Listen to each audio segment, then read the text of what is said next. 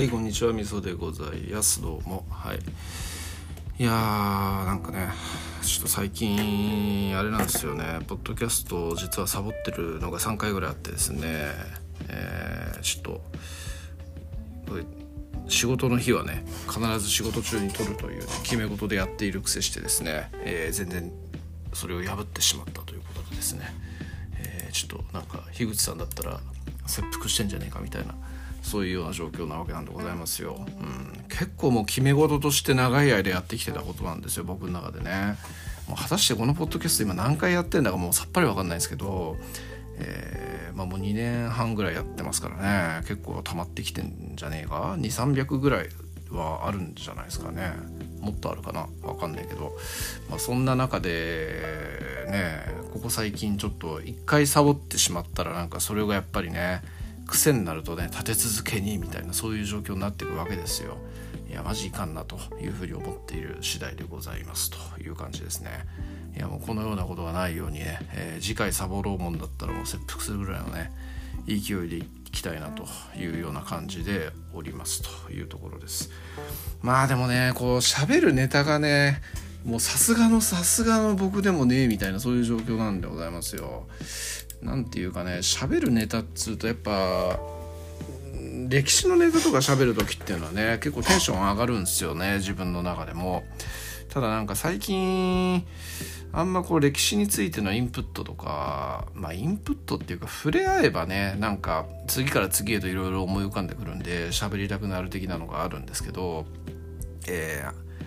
触れることがちょっとね悲しきかなないというようなそういうような状況なんであんまり喋れるネタがないっていうようなねそういう状況なんですよ。そうもう再三言う通りなんか毎日のルーティンワークみたいなのがね決まっているわけですから、えー、なんか強いて喋ることみたいなのがねないみたいなそういう状況になるわけなんですよね。うんなんかやっぱ飲み行ったとかねそうえー、こう友達と話したとかねそういうような感じのことがあったりするといろいろと刺激を受けるんでね喋りたい欲求みたいなのものも湧いてくるみたいなのがあるんでしょうけどいや日々なんか同じことの繰り返しで、まあ、話す人っていうのも固定化しているしなんか仕事の話っていうようなところばっかりするみたいなそういう状況になってくるとえー、ねなんかやっぱネタみたいなのが尽きてくるみたいな。そういうような状況にあるような気がしていますというところなんでございますよね。うんまあ、ポッドキャストとかもねあんまり聞けてないっていうのも再三言っている通りなんでございますけれどもそういうところからもやっぱ喋るネタみたいなのっていうのはいろいろ思い浮かんだりねしてくるような話なんで、えー、まあそれもちょっと影響してんなっていうふうに思いますね。うんあとはまあ最近ちょっと物忘れが激しいっていうかねなんかすぐ忘れちゃう。えー、喋ろうと思ってたことをすぐ忘れちゃうみたいなね。そういうようなことっていうのもあるような気がしていて、えー、それでなんか初期の頃とかと比べるとっていう部分もありますけど、まあ、初期の頃っていうのはね、えー、まあ慣れていない分ねいろいろと気を張ってその辺のアンテナ立てるみたいなそういう状況があったんだと思うんですけどもう今なんてこのもうねこれだけやってりゃもうなんかえー、喋りも存在適当になってくるわけでございますよ。そうするとなんかアンテナとかも特に立てずに、えー、まあなんか録音ボタンを押したら適当に喋れんだろうみたいなねそういうようなノリでねいけちゃうみたいなところがあるんで、まあ、それもちょっとね影響してんだろうなというようなところでございますかね。はい。えー、まあそんなこんなな感じなんでございますけれども、うん、なんかねやっぱもう年ですね。年を取った俺も、はい、最近本当にねいろいろとね、えー、立たねえなというような感じがありましてですね、えー、これはもうさすがにちょっと気のせいでもなくなってきてんなみたいなね。そういうような状況なんでございますよ。うん、昔20代の頃ねあのネタでちょっとバイアグラ的なもの買ったりみたいなのがあったんですけど、えー、別に立つのにね。いや今ほんとなんかバイアグラ的なもの買わねえと立たねえよみたいなそういうような状況のような気がしていて、えー、ねなんか中折れ、えー、まあ最近ちょっとそういうねあの誰かとそういう行為っていうのはしてないですけどもなんかもう自分でこうシコシコしていてもねあのなんかちょっと油断すると余裕で中折れしてるみたいなそういう状況がありましてですね。ああもうなんか泣けてくるなと。